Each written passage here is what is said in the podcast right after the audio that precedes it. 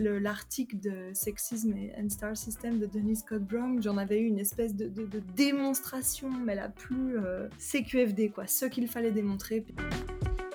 Pour moi, franchement, faire de l'architecture aujourd'hui, c'est un acte politique, hein, euh, qu'on le veuille ou non.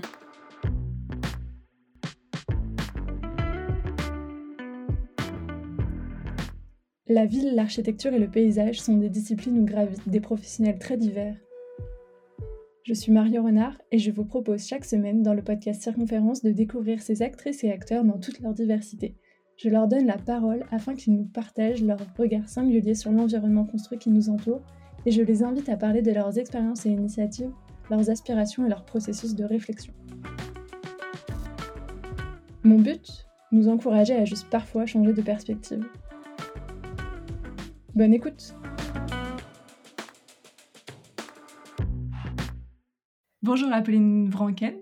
Euh, merci beaucoup d'avoir accepté mon invitation sur ce podcast. Je suis ravie de t'accueillir aujourd'hui. Et euh, pour commencer d'une façon euh, vraiment très simple, je vais juste te demander de te présenter de la façon dont tu le souhaites. Alors bonjour Marion. question effectivement facile. moi je m'appelle donc Apolline Vranken, je suis architecte, chercheuse. Euh, et j'ai euh, deux particularités qui sont celles d'être bruxelloise, mais d'être aussi féministe. Et ça, c'est quand même pareil en tant qu'architecte. Et euh, j'ai entre autres fondé bah, la SBL, l'association L'Architecture qui dégenre, dont j'imagine on parlera dans ce podcast. et peut-être avant, de, avant de parler de, de, ça, de cette association, etc., est-ce que tu peux peut-être nous dire comment tu étais plus jeune pour, pour comprendre un peu d'où vient ce, enfin, ce, fait que tu te dises féministe euh, très clairement. Comment est-ce que tu étais plus jeune, peut-être même avant l'école d'architecture? Est-ce que ça remonte à, très longtemps? Est-ce que aussi tu as voulu être architecte depuis toute petite ou pas? Alors, euh, bah, j'ai pas toujours voulu être architecte, ça c'est sûr.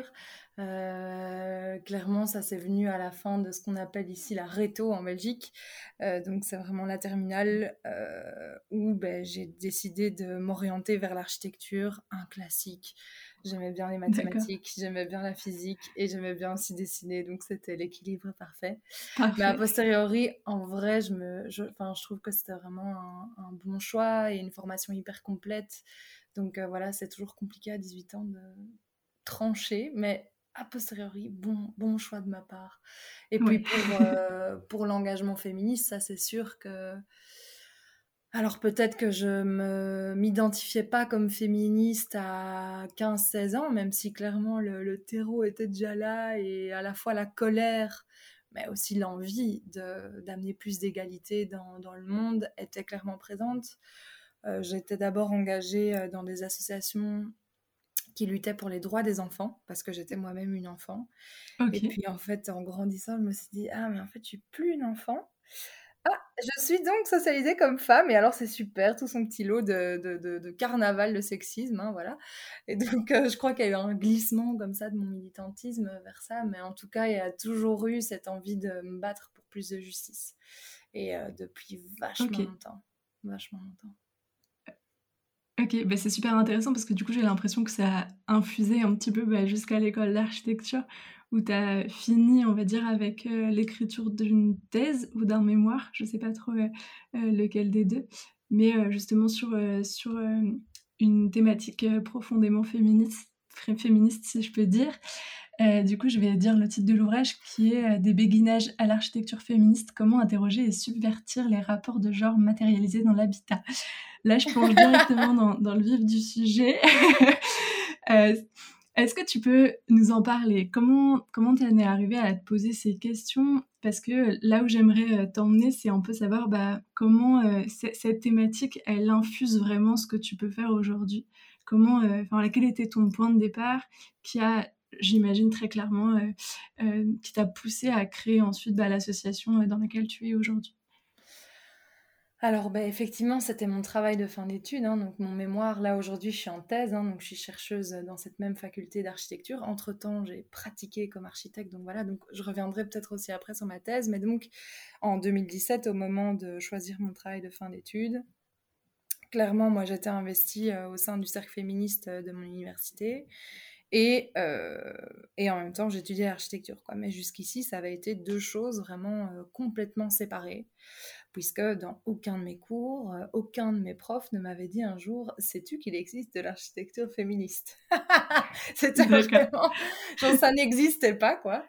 Euh, et donc, euh, je m'étais inscrite en option d'histoire de l'architecture parce que parce que c'était une professeure que j'adorais. Mmh et en fait, elle nous a fait faire un travail sur le béguinage, le grand béguinage de Bruxelles. Et c'est comme ça que j'ai découvert le mouvement béguinal.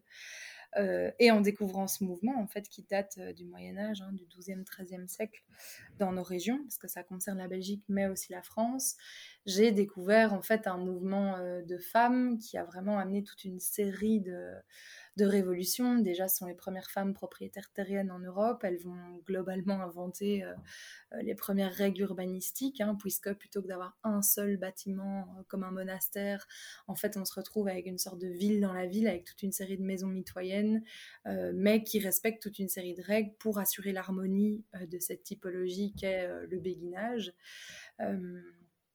Et euh, en même temps, au cœur de leur habitat, au cœur de leur façon d'investir ces lieux, il y a vraiment toute une série de valeurs euh, qui sont aujourd'hui des valeurs clairement identifiées comme féministes, hein, euh, que ce soit l'altérité, la, solidarité, les principes du soin, du care, la pédagogie, etc. Donc, en fait, on peut dire un peu que ce sont des proto-féministes, hein, féministes avant l'heure, parce qu'aussi, ben, clairement, c'est la première fois dans l'histoire européenne qu'on voit qu'un groupe de femmes euh, met en place un mode d'habiter, un habitat qui désire euh, s'autonomiser par rapport à toute forme euh, de pouvoir masculin, qu'il soit religieux ou marital. Ouais, et enfin, moi, ce que, ce que j'en comprends, c'est que c'est fait de façon très affirmée en plus. Peut-être que je me trompe, mais il y a un côté très, très affirmé dans cette démarche, ou ah, pas ah, du tout?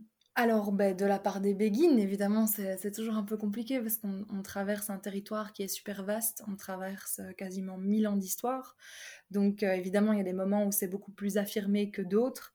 Euh, entre autres, au XVe siècle, certaines béguines vont être accusées d'hérésie et brûlées sur la place publique, hein, comme des sorcières en fait. Hein. donc à ce moment-là, elles vont plutôt ne pas affirmer cet aspect révolutionnaire, mais clairement clairement, elles, ouais, elles sont autonomes et elles le revendiquent. Ça, c'est sûr. Il y a une forme de, ouais, de, de, de, revendication par rapport à ça. Du moins, je l'espère. Bah oui, j'imagine. Mais bon, c'est évidemment là, on parle du 12e siècle. Globalement, je n'étais pas dans un béguinage au 12e siècle. Tout ça n'est qu'hypothétique. Hein. Voilà. Tout à fait. Et du coup, euh, peut-être que je vais poser une question bête, mais, euh, mais c'est quoi aujourd'hui ta définition euh, de l'architecture féministe? C'est peut-être beaucoup trop large comme question, mais peut-être que tu pourrais nous en donner quelques lignes Alors, pourraient énoncer ce que, ce que toi tu penses. J'ai globalement une définition qui est une définition qui me permet de, de montrer en fait qu'il n'y a pas de définition, qui est de dire ben, aujourd'hui il y a autant d'architecture féministe que de féminisme, à savoir une infinité. Donc, on sait, il y a des féminismes de droite, des féministes de gauche, des féministes radicaux, euh, des féministes, euh, euh, je sais pas moi, enfin intersectionnels, d'autres malheureusement pas. Enfin voilà, il y, a, il y a, toutes sortes de féminismes. et au même titre que ces, tous ces féminismes et cette pluralité de vécu, d'engagement correspondent potentiellement à une pluralité de façons d'investir nos lieux de vie, de construire nos lieux de vie. Euh, donc euh, il y a des exemples dans la brique hein, d'architecture féministe et clairement ces exemples prennent des formes mais tout à fait différentes. Euh. Est-ce que tu pourrais nous donner des exemples, par exemple, de, deux choses qui se revendiqueraient architecture féministe, mais qui soient complètement différents Ouais, alors, par exemple,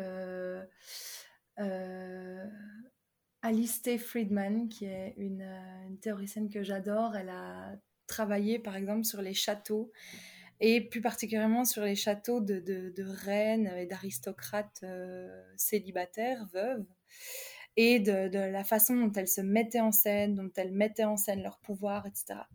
Donc on est là face à vraiment une forme de, proto-architecture féministe, hein, où le pouvoir des femmes est mis en scène. Elle, parle de cette mise en scène à travers le concept de female gaze, de regard féminin, hein, dont on parle maintenant beaucoup au cinéma.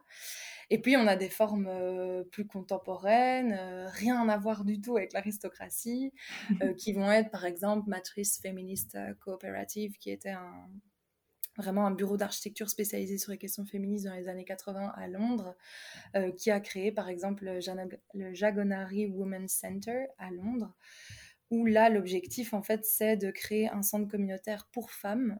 Et en fait, ces femmes sont majoritairement d'origine bengali. Et donc, elles vont déjà euh, avoir un principe d'architecture totalement participatif, avec aussi euh, le désir de créer une architecture qui emprunte des éléments euh, de vocabulaire architecturaux hybrides. Donc à la fois on va retrouver euh, la coupole typique de l'architecture bengali, et puis en même temps on va retrouver en façade la brique vraiment traditionnelle de la City de Londres. Et donc c'est une manière aussi pour tous les les habitants et habitantes, et plus particulièrement les usagères, de se reconnaître dans cette architecture. Donc parfois, ça vient aussi se loger dans des détails, et euh, c'est ça que je trouve particulièrement intéressant dans cette euh, définition très vaste de l'architecture féministe. Ouais.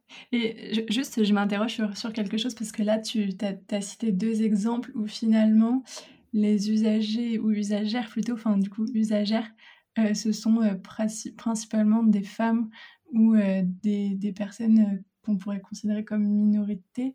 Mmh. Euh, est-ce que l'architecture féministe, du coup, elle s'adresse plus ou moins qu'à, enfin, je vais pas trop envie de dire ça, mais qu'à ce type de public d'usagères ou alors pas du tout?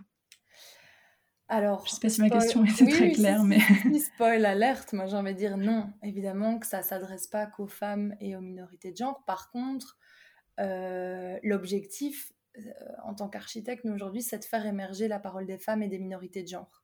Ça, c'est sûr qu'on mhm. que on va aller chercher ce public-là pour identifier leurs besoins, leur expertise de vécu, etc. Euh, par contre, ça s'adresse du coup pas qu'à ces personnes. Dans le résultat qui est matérialisé en projet et en, habitat, construction, infrastructure, crèche, non, ça ne s'adresse pas qu'aux femmes et aux minorités de genre. Mais ça pourrait ne s'adresser qu'à elle. Pour moi, c'est pas d'office pour tout le monde. On peut aussi se dire qu'aujourd'hui, potentiellement, on a encore besoin d'espace en mixité, qui soit entre femmes ou entre personnes queer, lesbiennes. Enfin voilà, c'est encore des lieux qui ont leur nécessité d'être pour créer des espaces où on se sent à l'abri, où on peut partager des expériences de la ville et de la vie commune. Euh, donc, euh, donc non, ça s'adresse pas qu'aux femmes, et ça aussi, hein, j'ai des exemples. Donc on a parlé des béguinages qui sont un modèle historique, mais aujourd'hui il y a ce appelle ce que j'appelle des néo-béguinages hein, dans mon mémoire, qui sont vraiment des lieux qui reprennent cette appellation de béguinage, mais qui sont des béguinages contemporains, modernes, euh, et certains d'entre eux sont mixtes. Entre autres, en Belgique, on a le petit béguinage de Lozel, qui est un béguinage mixte, donc qui va vraiment s'inspirer du modèle béguinal avec toutes les valeurs féministes qui sont inhérentes à, ce type d'habitat. Et, et, pourtant, c'est une communauté mixte. Mmh oui, d'accord. Est-ce que, enfin, moi du coup j'ai lu ce que tu as écrit, mais peut-être pour les gens qui nous écoutent, est-ce que tu as quelques caractéristiques un peu précise d'un néo-béguinage peut-être que tu pourrais partager? Ouais, alors, ben, et c'est intéressant aussi parce qu'en général, les caractéristiques, ben, elles peuvent évidemment se retrouver dans d'autres projets qui ne sont pas euh, revendiqués comme féministes. Euh, entre mhm. autres, ben, certaines de ces caractéristiques, on va les retrouver dans les cités sociales, les cités jardins du début euh, du XXe siècle, en fait, pour lesquelles les urbanistes et les architectes s'inspirent directement du modèle béguinal. Donc c'est aussi intéressant de voir comment est-ce que tout ça se, diffuse dans, dans, les bonnes pratiques. Donc on peut citer par exemple le principe de coursive, donc vraiment avoir un jardin central avec euh, toutes ces séries de logements qui s'articulent euh, autour de cet espace vert, qui permet bah, des connexions visuelles, donc une forme de coveillance entre habitants et habitantes. Euh, aussi, bah, évidemment, la mise en place de salles communautaires, par exemple, à la fois des espaces, mais aussi des espaces-temps qui sont partagés par l'ensemble de la communauté. Donc, on pense à un réfectoire, mais ça peut aussi être une salle de classe, un espace de travail. Euh, et quelque chose qui, là pour les béguines, puisqu'il y a quand même ce ciment qu'est leur foi, qui est présent et qui se matérialise dans un oratoire, une chapelle ou autre. Aujourd'hui, on va retrouver dans les néo-béguinages non pas une chapelle, mais en tout cas vraiment un espace qui laisse place à une forme de spiritualité ou d'engagement. qui soit féministe, qui soit lesbien, qui soit de l'ordre ouais, vraiment du mystique. Enfin, il y a de la place aussi pour ça. Et c'est important aussi pour fédérer euh, certaines euh, communautés. Hmm. C'est intéressant que tu parles d'engagement parce que, parce que je m'étais dit euh, que j'aimerais bien parler de cette notion d'engagement dans le sens où, pour moi, on peut volontairement s'engager quand on crée une architecture à la fois sur... Enfin voilà, je pense que quand on fait de l'architecture féministe de façon très revendiquée, il y a une certaine euh, forme d'engagement. Mais juste, je voulais avoir ton, ton avis là-dessus sur, euh, en tant qu'architecte, euh, plutôt, est-ce que tu considères qu'une architecture doit forcément être engagée et qu'est-ce que ça signifierait? Ou alors, pas forcément? C'est peut-être un peu compliqué comme, comme question, mais... Moi, j'aurais envie de dire de façon assez idéaliste que oui, j'aimerais que toutes les architectures sont engagées et en même temps, euh, le slogan, moi qui m'anime, ça reste féministe tant qu'il le faudra. C'est-à-dire mhm. qu'un jour, j'espère qu'être féministe ou lutter pour l'égalité, enfin, ne sera plus une lutte en fait et ne sera plus une forme d'engagement. Ce sera juste une espèce de prérequis. Euh, comme ça, euh, bon, mais c'est hyper idéaliste. je pense qu'on retrouve ça aussi dans plein de plein d'autres champs comme enfin je pense à l'écologie de façon un peu globale, mais euh, je, pense que beaucoup de personnes pourraient avoir ce discours, euh, ce même discours dans l'écologie, par exemple. Mmh ouais, clairement. Après, euh, pour moi, cet engagement ne doit pas être désinvesti des questions esthétiques, désinvesti d'autres champs qui peuvent sembler peut-être moins politiques, mais qui le mmh restent et qui sont importants. Et, et, et, donc, donc ouais, non, moi, moi j'ai, pour moi, franchement, faire de l'architecture aujourd'hui, c'est un acte politique, hein, euh, qu'on le veuille ou non. Hein. et quand, un architecte vous dit qu'il est apolitique, c'est sûrement qu'il est de droite. Enfin, là, je, voilà, c'est quand même une, réalité aujourd'hui. Enfin, et quand je dis qu'il est de droite, euh, sortons peut-être de, ce binarisme, mais en tout cas, c'est que il est peut-être pas dans une posture où il remet en question ses privilèges et dans laquelle il est prêt à remettre en question ses privilèges. Alors qu'en tant qu'architecte, on a toute une série de choses à remettre en question. Euh, et à conscientiser. Et entre autres, ben, pour qui est-ce qu'on fait la ville et qui fait la ville? Et ça, c'est vraiment deux, pour moi, ça a été deux, gros électrochocs quoi, dans, dans mon apprentissage et, dans... et ça reste euh, toujours des questions qui sont là dans, dans l'ensemble des échanges que j'ai à, propos de l'architecture féministe. Qui fait la ville et pour qui? Tu, tu, parles d'électrochoc, est-ce que c'est des événements euh, marquants qui t'ont amené à se poser ces questions ou alors c'est plutôt quelque chose qui a infusé au fur et à mesure? Alors, euh, il y a quand même eu deux, deux, moments, je vais dire, charnières. Le premier, c'est euh, l'apparition d'une vidéo en Belgique. Euh, c'était une espèce de caméra cachée d'une dame qui se promenait en rue dans le centre-ville et en fait, où c'était un peu genre la Belgique se réveillait et découvrait le harcèlement de rue. La plupart des femmes et des minorités ne le découvraient pas. Mais disons qu'il y a quand même eu à ce moment-là, un... ça a été au cœur des débats, des, discussions, des prises de conscience par rapport à l'espace public. Et là, je parle, on va dire, dans, le... dans les médias mainstream, dans les conversations, etc toujours pas en école d'architecture. Là, il n'y a pas eu d'électrochoc. ça, c'est un peu la constante, quoi, malheureusement. Euh, et puis, euh, ça, je dirais que c'était quand même pour moi une, grosse conscientisation par rapport à mon rapport euh, à l'urbanité et à la violence que, que ça peut prendre. Et puis, il y a eu un autre moment qui était en master où on devait choisir un article.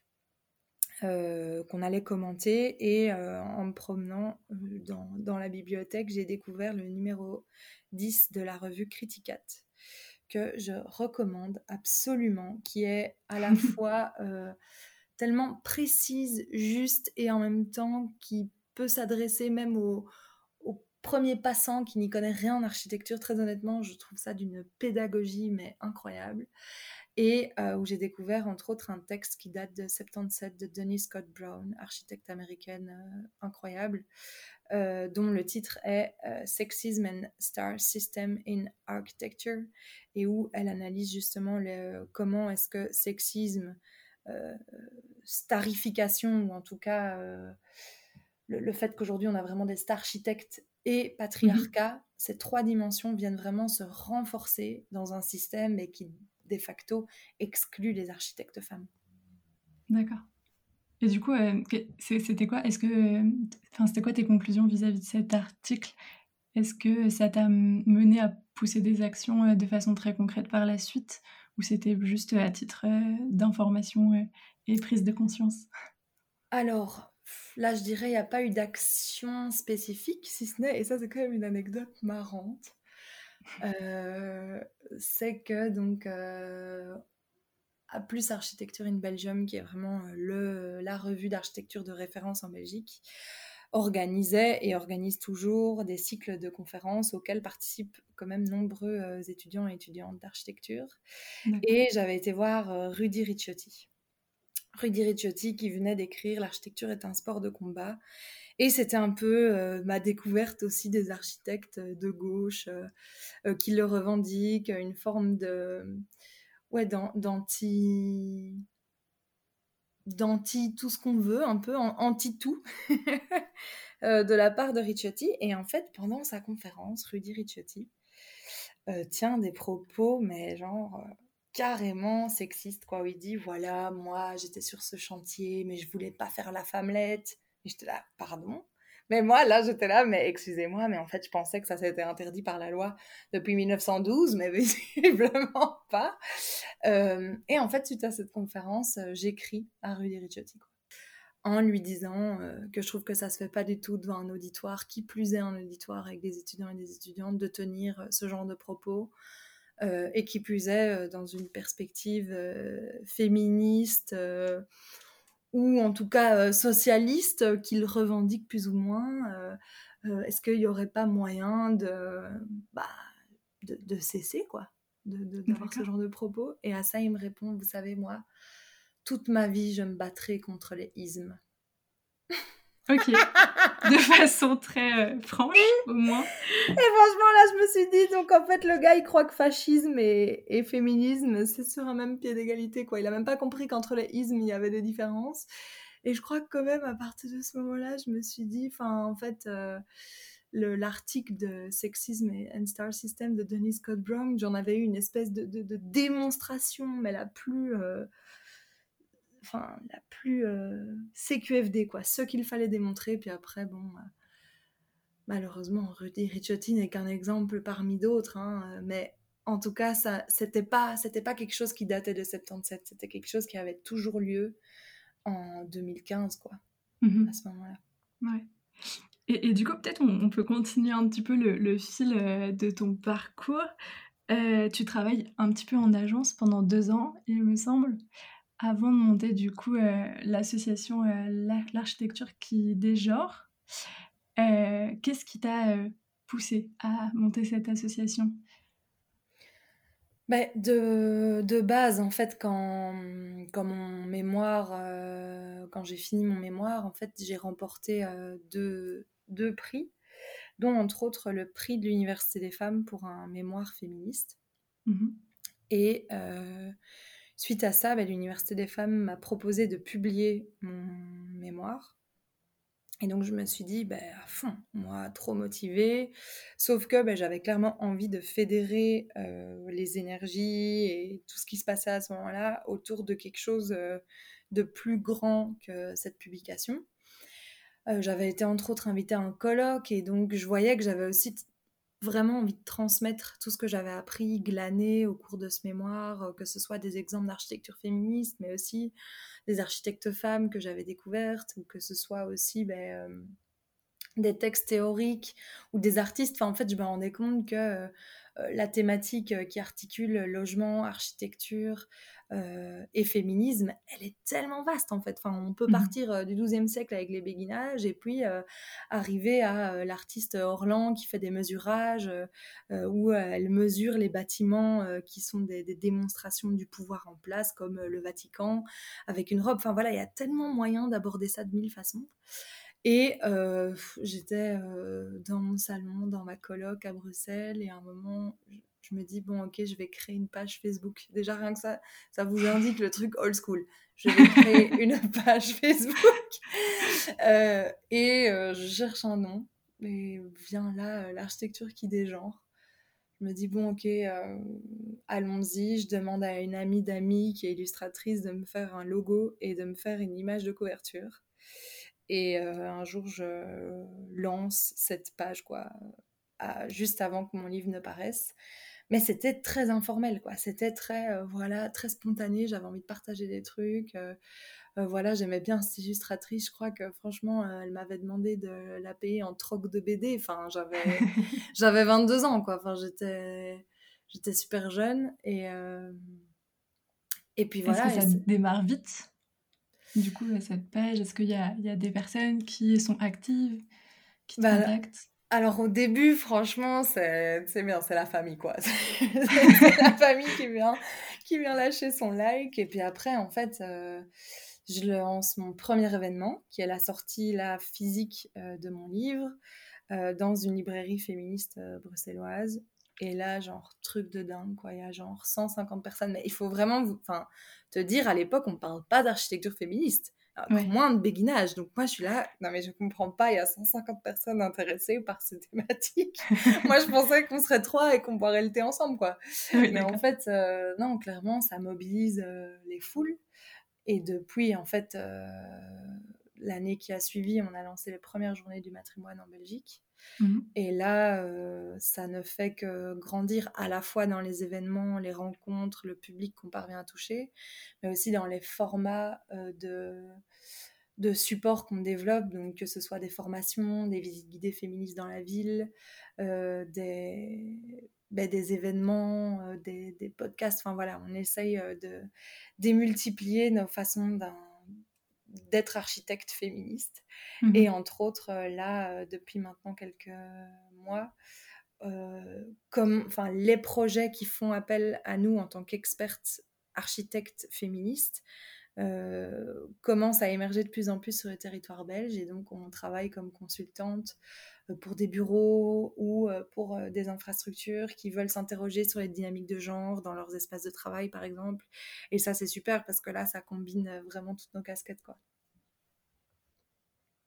Je, voulais vraiment parler de cette notion un peu d'accompagnement en tant qu'architecte féministe. Est-ce que tu pourrais nous donner des exemples un peu concrets euh, de, enfin sans citer forcément les, les, personnes qui font appel à vous, hein, mais euh, plutôt le, le cas d'étude euh, d'un un exemple concret de on fait appel à vous, pourquoi, sur quelle temporalité, dans, quel, dans quel environnement et pour qui?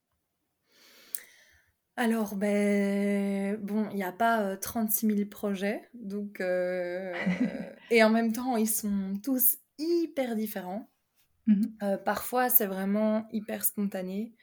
Donc, ça va être à ce moment-là, voilà, des, groupes d'urbanistes pluridisciplinaires qui sont en train d'écrire des guidelines pour, pour les pouvoirs publics et qui demandent qui nous demandent en fait d'appliquer cette loupe du genre dans, dans leurs textes ou, ou dans les recommandations qu'ils vont formuler. Je pense entre autres aux questions de cours de récréation par exemple, où là ben, clairement nous on vient euh, euh, pas faire une mission euh, de suivi de chantier, de tout ça, mais plutôt venir là injecter des bonnes pratiques, diffuser des bonnes pratiques en disant ben, est-ce que vous pourriez pas, plutôt que de faire encore une fois un terrain de foot, vous inspirer ici d'une liste de projets qui existent, que, auxquels nous on est attentifs, qu'on répertorie, qui vont proposer des jeux basés sur l'imagination, l'entraide, plutôt que sur des sports compétitifs ça peut être ça, donc très, on va dire, euh, acupuncture, micro-implication. Euh, ça mhm. va être ben, accompagner vraiment des pouvoirs publics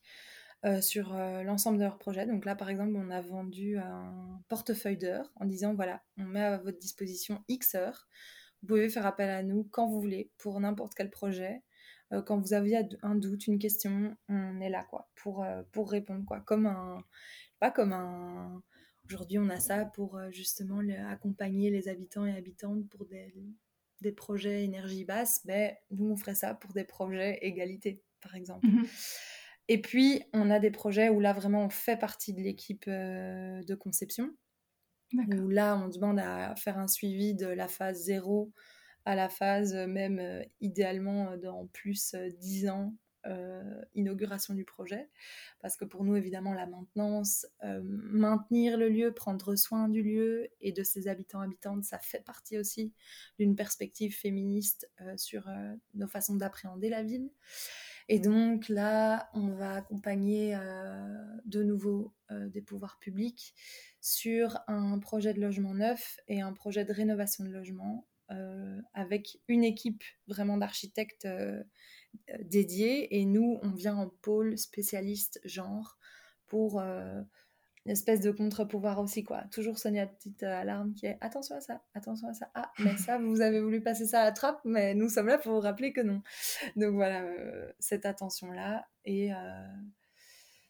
Et puis, et puis là, un concours, notre premier concours, où c'est, on va dire, semi privé, semi-public. Euh, quelque chose de beaucoup plus petit. Là, c'est euh, enfin, la... designer le... une salle de lecture pour un musée dans une perspective inclusive. Alors, euh, ça veut un peu tout et rien dire. on va voir vers où tout ça va nous mener, mais pour nous, en fait, les, les initiatives qui portent cette dimension du genre, pour l'instant, elles sont trop rares. On n'a pas le luxe de pouvoir dire non. Euh, c'est une posture aussi politique euh, de dire ça, quoi, de dire là on demande à ce que le regard soit posé, il faut qu'on soit là, il faut qu'on occupe cette place. Euh, quand bien même, évidemment, on sait qu'il y a des limites à ça, on sait qu'il y a une forme de récupération, on sait que on prend toute une série de risques et en même temps, il faut qu'on occupe aussi ces espaces, il faut qu'on aille dans les bureaux d'archi, venir parler de ces bonnes pratiques et venir diffuser ce qui peut être fait, quoi, parce qu'il y a vraiment beaucoup de choses qui peuvent être faites. Moi, j'imagine. Et aujourd'hui, vous êtes une équipe euh, uniquement d'architectes ou est-ce que vous êtes, vous êtes une équipe de personnes pluridisciplinaires? Alors, on est... Euh, c'est une très bonne question. On est quand même quatre architectes et une journaliste. Euh, donc, techniquement, nous ne sommes pas pluridisciplinaires. Mais disons qu'on est architecte de formation parce qu'aujourd'hui, on peut dire qu'on est pluridisciplinaire parce qu'on est quand même beaucoup à avoir petit à petit quitté l'architecture. Euh, donc, euh, Rosalie, par exemple, aujourd'hui, elle est boulangère. Moi, je suis chercheuse, donc je suis plus du côté de la pratique, clairement. Euh, Annabelle, elle a commencé un master genre. Et il reste quand même. Enfin, et Annabelle, elle continue, c'est elle qui reprend le, le pôle vraiment archi accompagnement, justement. Et Camille, qui, elle, est architecte, qui bosse aussi en bureau et qui, elle, a mis sur pied le pôle queer de la SBL. Et puis donc Audrey, qui est journaliste et qui, elle, a mis en place une activité pédagogique qui s'adresse aux écoles, euh, en fait, on va dire aux 12-18 ans, où là, c'est à la fois éducation aux médias pour les jeunes et qui passe en fait par la création d'une encyclopédie collaborative d'artistes et d'architectes femmes et issus des minorités de genre. Donc, on croise toujours à la fois histoire de l'art, histoire de l'architecture, et médias, et architecture, et, enfin, et toutes les disciplines, quoi. Et, dans les, pour les mhm. journées du matrimoine, euh, pour les visites guidées qu'on organise, là, on, travaille avec des historiens, historiennes. Enfin, au final, c'est pluridisciplinaire un peu par la force des choses et, et par nos profils. Oui, parce qu'aujourd'hui, c'est vrai que vous êtes beaucoup dans le, enfin, dans le conseil et un peu aussi la médiation, parce que vous faites beaucoup de visites guidées et tout.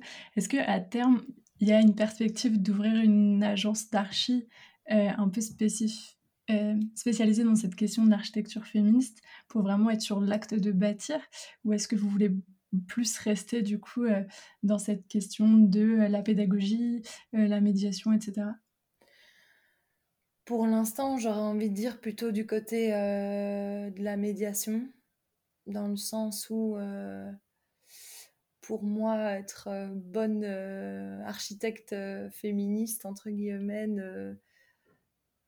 ne fait pas de nous potentiellement les meilleures constructrices, ou en tout cas, il faudrait qu'on recrute dans l'équipe d'autres profils euh, par exemple, qui font du chantier, etc. On n'a pas ça. voilà. Mmh. Mais c'est possible. Je pense aussi que là, de toute façon, la question, elle ne se pose pas dans le sens où il n'y a pas assez de demandes, malheureusement. Euh, il n'y a pas assez de potentiels clients et clientes, pas assez de potentiel marché public. Et donc, ça n'est pas encore venu sur la table, mais en temps voulu, imaginons, je sais pas moi, dans quelques années, en fait, c'est c'est une nécessité euh, pour tous les projets. Euh. Alors peut-être qu'à ce moment-là, de nouveau, quoi, ça aura plus de sens qu'on fasse de la médiation et on ne sera plus que architecte et plus féministe. Tu vois, il y a un peu ce truc-là où, en fait, si demain le marché et la demande explosent, euh, ben, je préfère me dire que, en fait, ça voudra dire que c'est acquis et peut-être que là, on doit carrément revoir notre notre métier, tu vois. ouais. Après, je pense qu'il y a une bonne question qui est si aujourd'hui ça fait pas partie euh, noir sur blanc des programmes euh, de, de, faire une architecture féministe, est-ce qu'il n'y a pas justement un marché dans euh, insuffler cette architecture féministe où finalement on l'attend pas vraiment? Enfin, je pense que ça doit être très très compliqué, mais je me dis ça peut aussi être un parti pris à prendre de, de, de, pousser un petit peu les lignes très volontairement, mais pas facile à faire. ouais, non, franchement, pas facile. Et. Et, enfin voilà, ça arrive euh, petit à petit, tu vois, il y a des premiers concours, il y a des premières commandes, il y a des premiers marchés publics par rapport à ça, donc ça va grandir. Euh, mais ouais, moi j'avoue que je suis toujours un peu du côté pluridisciplinaire de la chose, donc je préfère me dire que nous, on vient en veille, euh, veille féministe et en même temps avec notre regard d'architecte, mais qui vient épauler vraiment un bureau plutôt que comme bureau à part entière. Mais bon, ça, je te dis, j'y ai pas euh, plus réfléchi que, réfléchi que ça. Euh. Il y a beaucoup en cours de spontanéité, quoi, mine de rien. Et, euh, et en même temps, tu vois, pour nous, c'est un véritable travail en soi que de mener ce plaidoyer, qui est de dire, ben, il faut que ce soit une obligation dans le cahier des charges. Aujourd'hui, on a deux principes hein, euh, en Belgique qui sont, et je pense en France aussi, qui sont les lois de gender mainstreaming et gender budgeting. Donc ça veut dire que quand un budget euh, est voté au sein du gouvernement, il faut évaluer s'il porte préjudice ou non à un genre plutôt qu'à un autre, en tout cas. Et pareil, en fait, pour le gender mainstreaming, c'est pareil pour les lois. Et donc, en fait, pour moi, gender budgeting, il devrait s'appliquer à euh, des concours euh, publics euh, d'infrastructures publiques. Un musée, typiquement, pour moi, devrait être dans l'obligation de faire un gender budgeting et donc d'appliquer ça à, à, son cahier des charges, en fait, d'appliquer ça à, à, l'ensemble du processus, de se dire hum, est-ce que notre projet ne porte pas préjudice à un genre plutôt qu'un autre? Et avoir cette veille en continu. Donc, on a des outils légaux. Est-ce que dans le cas d'un musée, tu pourrais nous donner un exemple de des choses qui pourraient être écrites dans le cahier des charges à ce niveau-là, de façon un peu concrète alors, euh, alors, pour un musée, ben, il va y avoir évidemment la question des toilettes neutres du point de vue du genre, ou en tout cas de se dire, ben, on crée des espaces euh, peut-être en non-mixité parce que euh, c'est une imposition légale, mais on va aussi créer des espaces de toilettes neutres. évidemment, il y a des recommandations qui sont avoir un évier personnel dans les toilettes. Mais au-delà de ça, en fait, ça va être sur euh, l'accueil du public. Euh, comment est-ce qu'on investit le seuil de notre espace d'exposition? Comment est-ce que euh, on va créer un musée, par exemple, qui la nuit, hein, s'il n'est pas utilisé, constitue quand même un espace qui n'est pas anxiogène pour les habitants qui vont longer des murs et des murs potentiellement euh, non éclairés où il n'y a pas âme qui vive. Comment est-ce qu'on vient activer ces seuils? Comment est-ce qu'on vient activer ces rez-de-chaussée euh, pour créer un, sentiment quand même de sécurité dans l'espace public? De nouveau pas penser le musée comme euh, une espèce d'entité à part, mais comme quelque chose qui s'articule sur l'espace public. Et un peu, ben, nous, notre objectif en un sens, c'est au même titre qu'on efface les frontières binaire entre euh, hommes et femmes et identité de genre euh, hommes et femmes, ben, qu'on efface les frontières binaires spatiales qui correspondent à hommes et femmes, hein, qui sont espace domestique et espace public, et qu'au contraire, quoi, on déploie un spectre d'espace beaucoup plus large, beaucoup plus riche. Ça passe par le seuil, mais ça passe aussi par se poser la question des espaces-temps. que devient un musée une fois qu'il est fermé? Est-ce qu'il peut être réinvesti par une école de devoirs, par une association de quartier? euh, par euh, d'autres usages comme cela.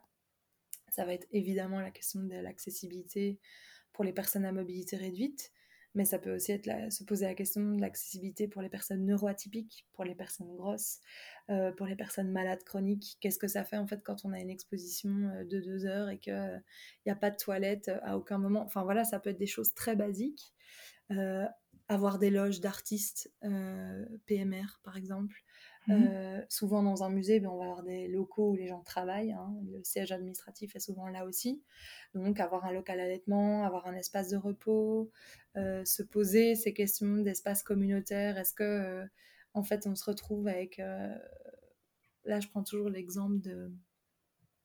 Comment ça s'appelle maintenant? Susanna Torre, qui est une architecte argentine qui va travailler aux États-Unis qui entre autres a a été en charge du de redessiner une, station de pompiers qui s'appelle la Fire Station 5. Et en fait, euh, l'espace de socialisation euh, est vraiment l'espace du dortoir. Quoi. Bon, c'est spécifique évidemment à une caserne de pompiers, mais mhm. euh, ce qui fait qu'en fait, les deux, trois pompières de la caserne sont complètement exclus vu que ces dortoirs sont non mixtes. Et donc, ces pompières sont exclues du lieu de socialisation. Et donc, ce que Susanna Torre propose, c'est de rendre les dortoirs individuels et de translater cet espace de socialisation vers l'espace de la salle à manger et de la cuisine, qui est en fait un, espace mixte. Et il faut aussi se poser cette question des lieux de socialisation. Est-ce que euh, c'est l'endroit où on prend euh, sa pause cigarette ou au contraire, est-ce que euh, c'est le moment du café ou l'afterwork en fait, qui est un moment où il y a quasiment que des hommes qui peuvent rester après 18 heures. Donc c'est pas seulement l'aménagement des espaces, c'est aussi l'aménagement des espaces-temps, des tâches liées aux soins des espaces, au, ménage, etc. Rendre visibles les tâches ménagères, ne pas cacher les aides ménagères, euh, les personnes qui contribuent au bien-être au travail. Il y a tout, tout plein de choses. Là, j'ai donné au moins 15 euh, pistes. Euh, donc, voilà, franchement, c'est pas... C'est hyper intéressant, je trouve, parce que parce que ça relève pas uniquement du concept et il y a vraiment des choses très euh, pratico-pratiques en fait qui peuvent être insufflées dans les projets. Et je trouve ça vraiment super intéressant de se dire que enfin très clairement c'est pas un sujet euh, qui concerne personne et qui est trop compliqué à mettre en place. Non parce que là tu viens par exemple nous citer euh, plein de choses qui font enfin pour une bonne partie j'imagine partie du bon sens. Mmh. et, et du coup enfin il y a des des des choses très concrètes en fait qui sont euh, qui peuvent être mises en place assez simplement. Et du coup, moi, je trouve ça euh, hyper positif de, de passer euh, d'un terme qui peut être assez conceptuel, j'imagine, pour beaucoup, à, à des considérations très concrètes, en fait. Mmh pour parler un peu des, des, journées du matrimoine que, du coup, vous avez mis en place à partir de 2019, si je ne me trompe pas en Belgique et à Bruxelles. Est-ce que euh, tu peux nous, nous, dire un peu comment ça a été accueilli euh, auprès bah, à la fois des collectivités peut-être, parce que j'imagine que ça les concerne, euh, parce qu'en France, c'est surtout les collectivités qui gèrent les journées du patrimoine et du matrimoine. Est-ce que vous êtes en lien direct avec des collectivités? Et après, plus au niveau bah, des professionnels et, du public Alors, je vais traduire ça en belge. Donc, nous, on ne parle pas de collectivité, on parle de commune. Euh, donc on va dire qu'ils sont des équivalents de mairie. Euh, voilà. Euh, en fait, on ne s'est pas adressé directement à elle. En fait, c'est effectivement c'est le cas pour les journées du patrimoine en Wallonie ou à Bruxelles. Il y a vraiment maintenant aujourd'hui chaque commune, chaque ville, village peut mettre en place ses propres activités. Euh, nous, pour l'instant, c'est encore assez euh, centralisé. Enfin, en tout cas, on, gère l'ensemble de la curation de la programmation. Et euh, clairement aussi parce que globalement, on n'est pas énormément non plus à travailler sur ces questions qui articulent histoire, architecture, urbanisme et, féminisme. Hein. donc, bon, je sais qu'en Wallonie, ils ont fait donc l'année dernière donc le thème des journées du patrimoine, c'était femmes et patrimoine. Évidemment, j'avais envie de leur souffler l'idée que ça aurait été bien de dire matrimoine, mais bon, voilà, euh, ça n'a pas été retenu. Hein. Euh, et en fait, on se retrouvait, mais avec évidemment le truc catastrophique, où là, effectivement, bah, c'était les communes, les villes, les villages qui amenaient euh, la progrès. Et en fait, c'était genre, voilà, l'église Sainte-Thérèse, nous allons vous parler de cet architecte, un homme, euh, ce curé, un homme, cet artiste exposé dans l'église, un homme. Et en fait, tu vois, c'était juste parce que l'église s'appelait Sainte-Thérèse, alors ça validait tout, quoi. C'était bon, c'était femme et, patrimoine. Donc vraiment, comme on dit, ils ont vraiment loupé le coche, quoi. Ça, c'était vraiment dommage, sans parler des trucs ultra sexistes, genre... Euh, que dirait euh, genre des conférences sur les statuts, que diraient ces, ces, statuts de femmes, beauté éternelle, figée dans le temps, si elle pouvait parler? Et j'étais là, genre, non, c'est exactement pas ça qu'on veut faire. Donc voilà, c'était un truc un peu genre melting pot de toutes les mauvaises idées de tonton Jacques à Noël, quoi. Mais donc ça aussi, on a envie de dire, genre, n'hésitez pas à nous solliciter pour accompagner ce genre de projet. Mettre en lien aussi les chercheuses, les historiens, historiennes, euh, les, structures, les associations entre elles, parce que bah, y a un énorme travail de réseau évidemment derrière ça. Donc euh, voilà, là ça, a été accueilli ou en tout cas réinterprété à différentes échelles, pas toujours de la meilleure des façons. Et en même temps, par exemple l'année dernière, il y a eu euh, euh, enfin non, cette année, pardon, une première édition de la Journée du matrimoine à Charleroi et c'était génial, quoi. C'était exactement euh, dans la même veine, euh, c'est vraiment une petite sœur, quoi, là, et, ça, ça nous rend extrêmement fiers et, enthousiastes pour la suite du projet. Au niveau du public, ben là, le public, il est à fond, Moi, franchement, on a le meilleur public du monde. Moi, je suis là, mais je vous aime trop. Enfin, chaque année, on se dit, mais c'est pas possible. En fait, on pourrait euh, décupler euh, l'offre que ça ne désemplirait pas, quoi. C'est-à-dire, on est sold out en 48 heures. Euh, tous, toutes les places partent comme des petits pains. notre site. C'est des professionnels de. Ah ouais. ouais, non, c'est. Voilà, c'est. franchement, je suis genre là, trop d'amour, trop d'amour. c'est génial. Mais du coup, est-ce que vous savez un peu euh, qui, Est-ce que c'est des professionnels? Est-ce que c'est euh, des familles? Est-ce que c'est euh, des femmes? Est-ce que c'est au contraire enfin, voilà, des gens hyper diversifiés? Est-ce que vous avez su un peu faire des. Enfin, très bêtement, un peu des statistiques, enfin, voir qui était votre public? Alors, on fait des statistiques chaque année en distribuant des formulaires d'évaluation papier parce qu'envoyer des Google Forms, euh, ça ne fonctionne pas. Et de toute façon, c'est déjà un biais en termes de, de qui va répondre, qui va prendre le temps, qui lit ses mails. Donc, nous, on fait formulaire papier. C'est vraiment une joie euh, sans commune mesure que de devoir tous les encoder. Mais bon, voilà.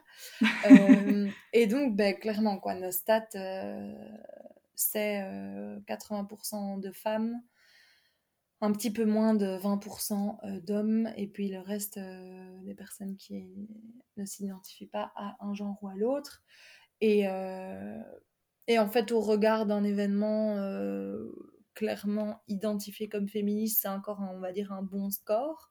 Même si techniquement, je trouve ça aussi toujours violent de jauger de la réussite d'un événement féministe à la présence d'hommes ou non. Enfin, mmh voilà, il y a quand même une espèce de c'est une question qu'on nous pose souvent et en fait je suis là, est-ce que tu vas demander ça euh, pour les événements de Jean-Michel? Savoir euh, combien... Enfin tu vois, c'est aussi un truc où je suis, bah, je suis assez divisée quoi, sur cette question. Euh, et puis en termes d'âge, donc on a une moyenne d'âge de 35 ans, donc c'est quand même un public assez jeune même si globalement dans notre public ça va de 7 à 77 ans quoi. Et ça c'est génial. Cette année pour la première fois on a mis en place euh, à la fois des activités jeunesse mais aussi euh, pour différentes catégories d'âge et aussi des activités famille. Et donc ça pour nous c'était hyper important. On a mis en place aussi une garderie. Voilà quoi, on fait vraiment attention aussi à cette dimension. Et euh, et quoi d'autre? Mais bon, après, sans surprise, euh, sur les profils professionnels, alors c'est sûr qu'on a vraiment énormément de personnes qui travaillent. Si elles ne sont pas architectes, en tout cas, elles sont liées à la fabrique de la ville et aux métiers qui, qui y sont liés, quoi, euh, ou au secteur culturel. Et ben, c'est surtout, et ça pour moi, c'est vraiment sur ça que j'aimerais qu'on bosse, mais bon, c'est la culture en général. On est vraiment face à un public majoritairement universitaire, avec un master, voire même un doctorat en poche, quoi. J'ai jamais vu autant de docteurs en événement, quoi, globalement.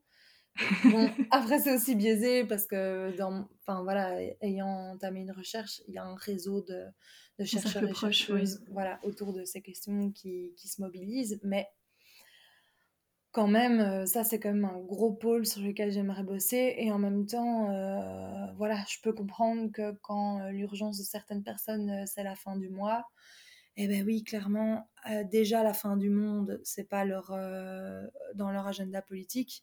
Alors tu te doutes bien que la représentation des architectes femmes, alors là, c'est le cadet de leurs soucis et franchement, je les comprends. Enfin, tu vois, il y a un côté où je suis là, un peu de, oui, un peu de bon sens, je, je, comprends très bien, bien évidemment. Mais j'ai quand même envie de bosser là-dessus, quoi. Voilà. Ouais. Mais déjà, je pense que si vous développez une offre vis-à-vis -vis des écoles, si je me trompe pas, euh, c'est déjà, je pense, une manière d'insuffler euh, cette thématique, euh, enfin, du coup, à, à, quiconque, on va dire, enfin, peu, peu, importe le milieu social ou quoi que ce soit, parce qu'en fait, il faut juste plus ou moins choisir ses écoles. Après, il faut avoir les personnes motivées derrière pour suivre un projet de ce type. Mais, ouais, ben ça, c'est vraiment notre objectif. Quoi. Là, on a dix premières écoles. Euh, et euh, clairement, on a une liste d'attente euh, qui n'en finit pas. Malheureusement, on n'a pas le budget qui suit et on ne veut pas que ce soit aux écoles à payer. Enfin, on aimerait que ce mmh soit subsidié quoi, pour, pour avoir accès à ce, à ce format-là gratuitement. Donc, ça, c'est clairement quelque chose qu'on aimerait développer parce que pour moi, limite 12 ans, c'est déjà trop tard, quoi. Moi, j'ai envie d'aller au berceau, tu vois, si, on m'écoute. mais tu vois, mais les Béguines, c'est ce qu'elles faisaient. Hein. Elles avaient des écoles et t'inquiète qu'elles venaient planter la petite graine euh, dès le plus jeune âge. Je pense que, ouais, il faut absolument, quoi, dès le plus jeune âge, avoir ces modèles de représentation qui sont différents, parler de ça et se rendre compte, parce que tu vois, il y a aussi pour moi une dimension à l'architecture où alors bien sûr, là je parle de la représentation des architectes femmes et je comprends que ce soit le cas de, leurs soucis. Autant les questions architecturales et urbanistiques, ça, mais ça doit être au cœur des enjeux euh, politiques des habitants et habitantes, mhm. c'est-à-dire l'architecture, c'est partout, tout le temps. Là, euh, on est en train d'enregistrer ce podcast, euh, on est entouré d'un espace, la personne qui nous écoute, elle est entourée par un espace. Il y a de l'architecture autour d'elle, peut-être qu'elle est dans la rue et qu'il y a des, là, en ce moment même, des enjeux urbanistiques qui sont en train de se jouer sous ses yeux. Enfin, tu vois, c'est là partout, tout le temps. Euh, et donc aussi, pour moi, éveiller à cette lecture de l'espace, c'est extrêmement important et c'est ça qu'on essaie de faire avec les visites guidées, avec la médiation architecturale, etc. Ouais, super. je suis carrément pour. Euh, je, vais commencer à, nous diriger un petit peu vers la fin, mais euh, avant ça, euh, est-ce que tu peux nous parler de la thèse que tu es en train de faire en ce moment? Alors, la thèse que je suis en train de faire en ce moment, c'est un peu comme les béguinages. J'ai l'impression que ça va intéresser trois pelés de tondus, mais peut-être qu'à ma défense, on sera 150. Je l'espère.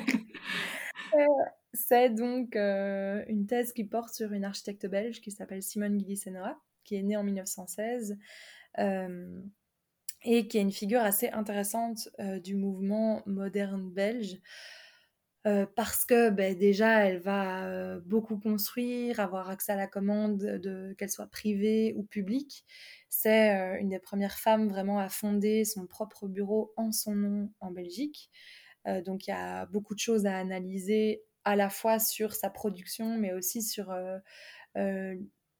les dynamiques de genre et les dynamiques euh, capitalistes, sexistes, racistes, antisémites à l'œuvre, hein, puisque euh, Simone Guilly-Senoa a aussi la particularité d'être d'origine chinoise et polonaise et euh, juive par sa mère. Elle va donc être résistante. Enfin voilà, c'est un parcours de vie qui est assez intéressant parce que il croise beaucoup d'identités, de luttes et, et, de voir comment est-ce que tout ça se, se traduit ou non dans son architecture mais aussi de mettre évidemment cette figure en, réseau et de comprendre ces réseaux. Elle va mettre en place beaucoup de réseaux, entre autres féminins. À l'époque, on ne dit pas féministe, mais clairement, a posteriori, certains, certaines diront que c'est un anachronisme, mais clairement, pour moi, ce sont des réseaux fondamentalement féministes. de solidarité entre femmes. On va parler de, de combien est-ce qu'on gagne, combien est-ce qu'on est payé en tant qu'architecte.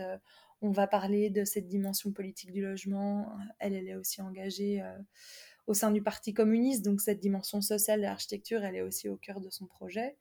Et donc comprendre, ben, au-delà de Simone Gillis-Enoa, toutes ces dynamiques-là, de quelle façon est-ce qu'elles sont transférables ou non à d'autres figures euh, de l'architecture, belges ou non, euh, surtout ben, comment, euh, et ça c'est la grosse question de cette thèse, c'est comment est-ce qu'on écrit un récit inclusif de l'histoire de l'architecture C'est quoi nos outils et comment est-ce qu'on ne reproduit pas cette façon de raconter l'histoire hégémonique, canonique, hein, du génie masculin isolé hein, qui a euh, sa bonne idée tout seul dans son coin? Non, au contraire, on s'inscrit dans des réseaux, dans des constellations, dans une généalogie d'artistes, d'architectes. Et donc, comment raconter tout ça euh, par écrit Alors, malheureusement, le problème et la limite d'une thèse, c'est que c'est linéaire, donc il y a un début, une fin.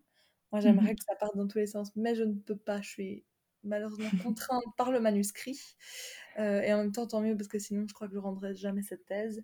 Euh, et donc, voilà, quoi, se poser la question, ben, voilà, en termes aussi d'archives, comment est-ce qu'on accompagne le dépôt d'un fonds d'archives Comment est-ce que on analyse la façon dont la presse à l'époque publie et traite des projets portés par Simone Guilissanoa Est-ce qu'il existe des biais? Spoil alerte, oui. Mais est-ce qu'aujourd'hui, il existe toujours des biais dans la façon dont on reçoit cette architecture? Qu'on peut entendre encore aujourd'hui d'une pseudo-architecture euh, féminine. Moi, ça me fait hurler. Genre, Zahadid fait des courbes, du coup, ça y est, c'est féminin. Moi, j'ai jamais entendu ça sur Franck Gehry. Pourtant, euh, le gars, il s'est pas gêné sur les courbes. Hein. Donc, bon, voilà. Moi, euh, j'ai aussi envie qu'on aille déconstruire tout ça. C'est en bonne voie, mais il faut continuer et, rester attentive, quoi. Ben, très intéressant. Rendez-vous à, à la publication de ta thèse avec 150 personnes ou plus. J'espère. Non, mais trop chouette. Je vais, euh, je vais finir avec, euh, avec une petite question euh, qui est est-ce que tu aurais des ressources à partager avec ceux qui nous écoutent? Quand je parle de ressources, je parle de livres, de films, de personnalités, par exemple. Alors, oui. j'ai eu un énorme accent belge en disant alors, mais c'est pas grave. oui, oui, j'ai évidemment des ressources. Bon, il y en a quelques-unes que j'ai données, évidemment, pendant pendant l'épisode, mais peut-être pour compléter ça, moi j'avoue que l'ouvrage Pourquoi n'y a-t-il pas eu de grande artiste femme de Linda Nochlin, même si on ne parle pas directement d'architecture, c'est un, tout petit livre qui se lit vraiment deux petites heures, quoi. Incroyable. Et mhm. ça devrait être le livre de chevet de, de tout le monde. Franchement, euh, très très éclairant. Et puis, euh, d'autres personnalités, euh, personnes ressources, en tout cas moi qui me porte dans mes recherches, euh, c'est aussi Hilde Heinen, qui est une chercheuse belge qui travaille sur euh, le genre et l'architecture. Il y a aussi Stéphanie Dadour. Là, je conseille à fond le dernier numéro de la revue Malaquais, revue d'architecture, numéro 6, sur féminisme et architecture. Incroyable, franchement, mais génialissime. Euh, et puis là, il y a justement un tout nouvel ouvrage, euh, dirigé aussi par Stéphanie Dadour, qui vient de sortir, que j'ai pas encore lu, qui est sur ma pile euh, de livres à lire, qui s'appelle Des voix s'élèvent, justement là aussi sur les textes fondateurs de l'architecture féministe. Je pense vraiment qu'il y aura de, belles petites pépites là-dedans. Donc, et puis si des auditoristes ont envie d'aller encore plus loin, n'hésitent pas à nous écrire euh, sur notre Instagram, l'architecture qui des genres, euh, des ressources. J'en ai encore plein quoi pour aller plus loin. Donc euh, ouais. Parfait. Mais en tout cas, je vais mettre déjà toutes celles que tu as citées dans, dans, les notes du podcast pour que les gens les retrouvent facilement.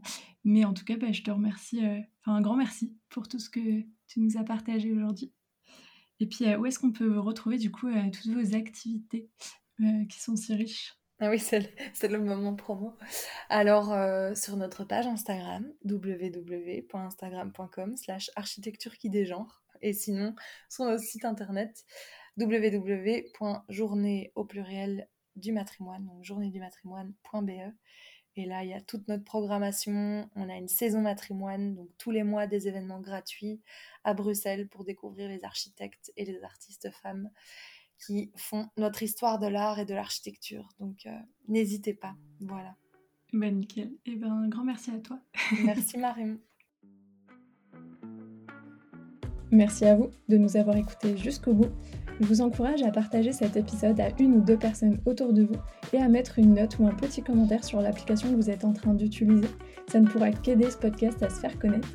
Retrouvez aussi toutes les infos et références citées directement sur les réseaux sociaux du podcast et bien sûr ma boîte mail circonférencepodcast.gmail.com et mes messageries Instagram et LinkedIn sont grandes ouvertes. Donc n'hésitez surtout pas à me contacter, je suis toujours ravie d'échanger avec vous sur des idées de projet ou simplement discuter. Je vous dis simplement à la semaine prochaine pour un nouvel épisode du podcast Circonférence.